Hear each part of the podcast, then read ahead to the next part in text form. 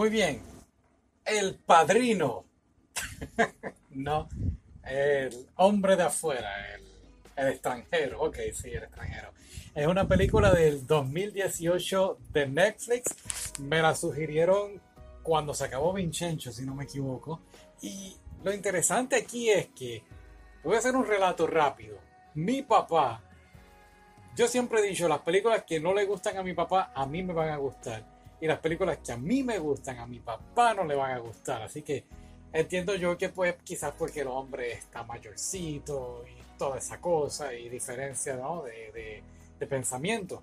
Y aquí viene el detalle. Creo que entonces yo me estoy poniendo viejo porque a nadie, casi nadie le ha gustado esta película y a mí de verdad que me encantó. O sea, fue algo increíble. Es una película en, hecha en Japón 1954, Jared Leto está en esta película, ganador del Oscar, un actor que estoy viendo desde el 2000, ¿no? El 2000, bueno, ha hecho películas antes, pero lo descubrí en, en el American Psycho, eh, con Christian Bale también está ahí.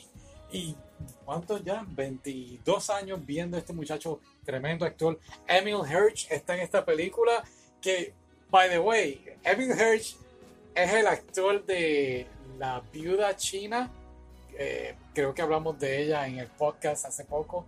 Y lo interesante es que si me dicen que Emil Hirsch en La Viuda China es el mismo personaje que sale en esta película, lo creo, porque hacía de un soldado de la Segunda Guerra Mundial estando eh, varado en Japón. La película empieza con Jared Leto, que no se llama Jared Leto en la película, fue el nombre ahora.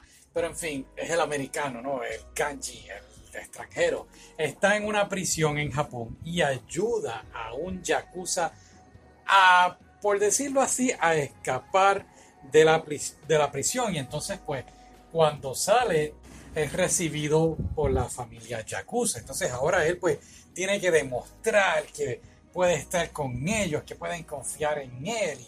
Bueno, pensé, llegué a pensar que era un encubierto de la CIA o, o qué sé yo, del FBI, eh, eh, estando trabajando para ellos, porque honestamente sí dio esa impresión, pero de repente no, es un muchacho explosivo, no controla su ira, su loquera, y fue una película súper interesante y ver entonces cómo, pues volvemos, lo van entonces aceptando poco a poco en la familia de los Yakuza. Eh, claro, hay uno que otro que no lo reconoce, no lo acepta, eh, le cuesta trabajo aceptar que un extranjero, alguien de afuera, se esté metiendo en algo que más o menos es lo que estamos viendo en Japón, ¿no? Como los americanos, no solamente los americanos hispanos, también estamos yendo a Japón, nos gusta la cultura, nos llama la atención y estamos, pues, invadiendo su territorio. Hay un documental que está saliendo, tengo que averiguar si lo puedo ver, eh, y habla más bien de eso, de cómo entonces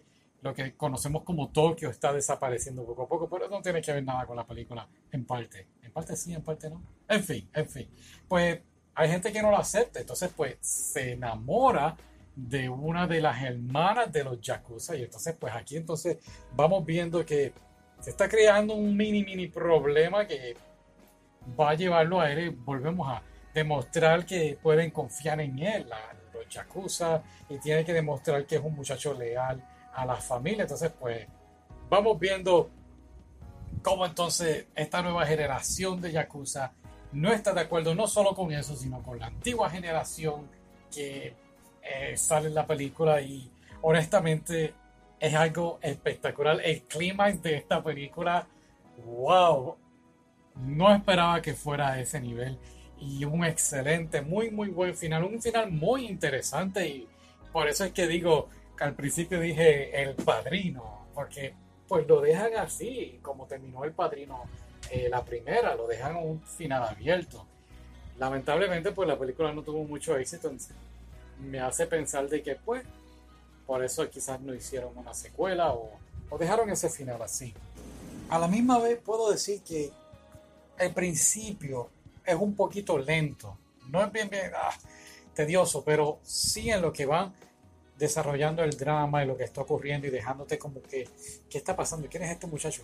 Quizás eso a lo mejor a la gente no, no le gustó porque es algo distinto a las películas tradicionales que estamos acostumbrados a ver de Marvel y todas esas cosas. Dale una oportunidad, mira a ver la película, déjame ver si te gustó y bueno, en fin, encantado. Bye, hasta la próxima.